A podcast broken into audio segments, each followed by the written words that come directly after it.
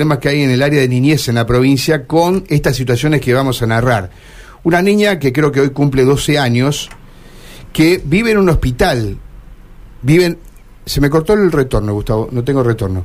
Vive, ahora sí, vive en el hospital, en un hospital allí del sur de la provincia, y los jueces de familia tienen que tratar de solucionar sus problemas, porque son niños, son menores, eh, y no saben qué hacer, no tienen lugar para alojarlos, para continuar. Digamos, la niña no tiene ninguna afectación de salud, pero bueno, tenés que buscar una, una solución. Y afortunadamente hay un juez que está hablando y que cuenta estas historias, ¿no? Si no, quedan allí entre cuestiones, entre expedientes de, de la justicia. Eh, es el juez Marcelo Escola, juez de familia de San Lorenzo, que pone el ejemplo de una niña que hoy cumple 12 años, pero que entiendo que son varias las situaciones similares a las que va a contar el doctor Escola. Doctor Escola, gracias por atendernos. Aquí Karina Volati y Mario Galopo desde Radio M Santa Fe los saludamos. ¿Cómo está usted? Buen día. ¿Qué tal? Buen día, Karina, Mario, gracias por la llamada. Y en realidad escuchaba este, esta introducción y sí, efectivamente esta niña cumplió 12 años y los festejó en el hospital gracias al equipo interdisciplinario que hace un trabajo brillante este, y le armó una salita con globos y carteles este, a una niña que hace seis meses que tiene el alta y que la secretaria de niñez Patricia Chalvo, la subsecretaria Patricia Virgilio, no encuentran un lugar en toda la provincia, un centro residencial o un hogar para que sacarla de allí y que continúe el trámite para su adopción. No, es la única niña, esta sí depende de nosotros. En el Hospital Zona Norte hay cuatro o cinco niños más. Ah, cuatro o cinco años más, eh, niños más. pero solamente en el hospital, en, su zona. Sí, sí, sí, porque son niños que por algún motivo llegaron al hospital y este, la Secretaría de los deja abandonados en el hospital. Pero nos imaginamos, doctor. lo van a cuidar. Sí. No, nos imaginamos que esto se repite. Usted habla de su zona allí en el en el sur, pero ¿cuántos habrá en toda la provincia, digo, no? Pero por supuesto, y aparte, ¿cuántas medidas excepcionales no se toman porque no saben qué hacer con los niños y los dejan en el lugar donde les vulneran los derechos? Y cuando toman la medida, como acá, se encarga la propia Secretaría de vulnerarles los derechos. Eh, ¿Por qué no le encuentran lugar? ¿Es una cuestión económica, de, de disponibilidad, de no saber qué hacer, de plata? No, no le encuentran lugar porque este, no saben qué hacer, porque no les interesa, porque yo creo que detestan a los niños, porque son incompetentes, porque no tienen compromiso y porque tienen un alto grado de impunidad. Saben que no va a pasar nada y entonces no hacen nada. Doctor Escola, ¿cómo llega esta niña al hospital? Eh, ¿Es internada en algún momento?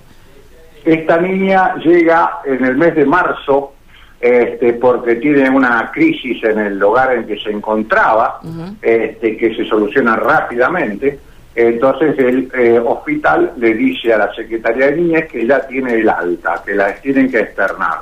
A partir de allí, la Secretaria de Niñez y los demás miembros del staff este, de este staff lamentable, este, le van diciendo, bueno, mañana, pasado, así, dentro de cinco días, dentro de dos, hasta que me ponen en conocimiento a mí en el mes de julio y dicen, doctor, no sabemos qué hacer, esta nena está este, sana, vive en una salita acá, lograron mantenerle la escolarización, a los otros niños no están escolarizados, este, y tienen que sacarla. Bueno, yo cité a dos o tres audiencias a todas estas personas de niñez, todos me fueron diciendo, deme dos días más, deme tres días más, y la nena, como ustedes bien dijeron, cumplió los 12 años está en el hospital y todavía no salió de ahí y no tengo ninguna respuesta de ningún organismo del Estado. Eh, una cosita, porque alguien puede decir, bueno, ¿por qué no, se la devuelven a la familia? Digamos, hay que decirle que son chicos que no pueden retornar por distintas circunstancias de su familia. una medida excepcional y su familia, este, eh, no la, la medida es del 2019, para que ustedes tengan idea de lo que es niñez.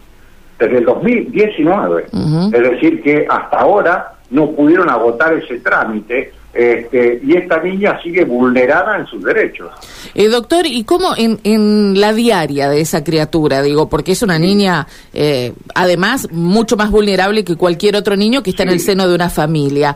Digo, ¿quién le hace el acompañamiento? Eh, no sé si para ir y venir a la escuela en forma, de, digo, de física, ¿no? Pero por lo menos el acompañamiento en sus tareas, en el estudio. Está designado, está designado un acompañante personalizado, de los cuales ya hasta la fecha han pasado 77 personas y quien lo organiza le pide por favor a, a, Niñez que termine esta medida porque se desnaturaliza la función del acompañante personalizado por la cantidad de personas, por la empatía que se puede crear con uno u otro, por el acompañamiento mejor o peor. Y después la niña está dentro del hospital. Este, por ejemplo, tiene que lavarse su ropa, este, tiene que este, deambular por adentro del hospital cuando no tiene una cosa que hacer, tiene un televisor que se mira la televisión y pide por favor que la saquen. Ahora, doctor, eh, vamos a suponer, eh, eh, ¿qué, ¿qué, futuro ve para esta, para esta chica? Porque, digamos, uno, a ver, intenta pensar en su futuro, no puede volver a su familia natural. Lamentablemente, las adopciones generalmente se dan de chicos de más baja edad, ¿no? De 12, 13 sí. En adelante, son casi excepcionales. Usted seguramente sí, nos puede sí, dar cátedra. Entonces, mire, nosotros actualmente debemos tener unos 10 niños en condiciones de ser adoptados de 7 a 12 años, lo cual prácticamente es imposible. Y este, esta niña con 12 años este, ya se agotó el llamado provincial y el llamado nacional y ahora vamos a hacer una convocatoria pública directamente para cualquier persona que quiera vincularse, pero necesitamos sacarla del hospital. Claro. Ahora, ¿qué pasa ah. si usted no hablaba y no contaba esta historia? Pasan nada, los años, nada, cuando la nada, chica cumple mire, 18 años, ¿qué le abren la puerta del hospital y le dicen, pero bueno, a la calle? A los 16 la ponen en los planes ya directamente para egreso y la van empujando hasta que se va. Esto es así, lo que por eso yo digo que esta gente detesta a los niños porque no hace nada por su bienestar. La Ahora- Convención de los Derechos del Niño la destruyeron a pedazos. Es decir, es una y estamos hablando del órgano de protección. Es decir, este año se cumplen 14 años del sistema este, de protección integral. Este juzgado tiene 13 años. Y esta gente que está en niñez, salvo la secretaria, que es un cargo político, tiene más de 10 años. Es decir, que no les importa nada porque tienen inmunidad, son impunes. Entonces, cuando yo le hablo al ministro y le hablo al gobernador y no me contestan, tengo más de 45 oficios enviados sin contestar. Y como dice la gente, pero si usted que el juez no lo consigue, ¿quién lo va a conseguir? Y sí, Nadie. y sí. Porque no les importa. Pero- pero- no les importa. El oficio que usted manda dice, tengo 45 oficios eh, enviados. ¿Qué es lo que dice el oficio? ¿Qué, qué de es lo que- todo, los intima a tomar medidas, a darle plazo, a que cumplan con disposiciones que pide la asesora de menores, a que todo. Le voy diciendo un montón de cosas porque se hacen referencia a varios casos. Eh, pero yo les puedo decir, por ejemplo, que a veces no saben qué hacer con una niña o un niño, entonces lo dejan en el lugar donde le violan su derecho. Una niña golpeada la dejan con el golpeador, es abusada la dejan con el abusador. ¿Por qué? Porque no saben a dónde llevarla y a dónde tenerla. Ahora, eh, La habla- provincia de. Santa Fe, la provincia de Santa Fe, ¿es posible que una niña esté en, el- en un hospital, no seis meses, una hora con el alta y no la puedan sacar? No está previsto de antes a dónde va a ir.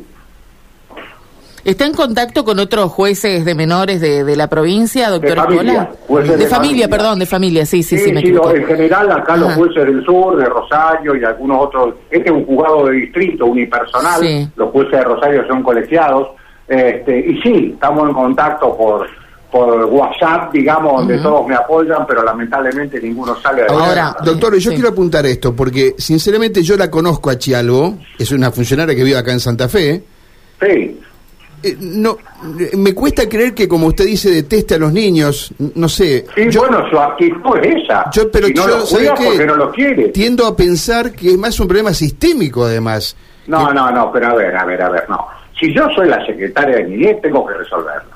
Vamos a empezar por ahí, pues si no justificamos todo. Esta, esta mujer no cumple para nada lo que tiene que hacer. Y yo calculo que no lo cumple porque le dirán que no lo cumpla aparte. Le dirán, no lo cumpla, total no te pasa nada. Porque si no, no estaría donde está. ¿No será una Esto cuestión de queremos. presupuesto? Si- Digo, si esto- cada uno hace lo que, lo que le corresponde, esto funciona. ¿eh? Sí, claro. No, yo coincido totalmente con usted y si no tengo la capacidad para resolverlo, tengo que dar un paso al costado. Ahora, Pero, Disculpe. pero ¿cómo va a decir, cómo va a decir es un caso complejo que lleva tiempo? Es la secretaria de niñez. ¿A qué le parece que, lo- que en una que los conflictos de la niñez vulnerada no son complejos? Es que en el tiempo Esto se les va la vida Está medio mal, Sí. está medio mal. No, no hacen nada porque no tienen compromiso. Este es el tema. Por eso yo le digo que detestan lo que tienen que hacer. Porque pónganse en el lugar ustedes de un niño con derechos vulnerados. ¿Qué hace un niño en un hospital todo el día? Y, y, estoy hablando de este caso, hay muchísimos casos más. Niñez es decadente de hace 13, 14 años, porque a los gobiernos no les interesa este área, los niños no votan.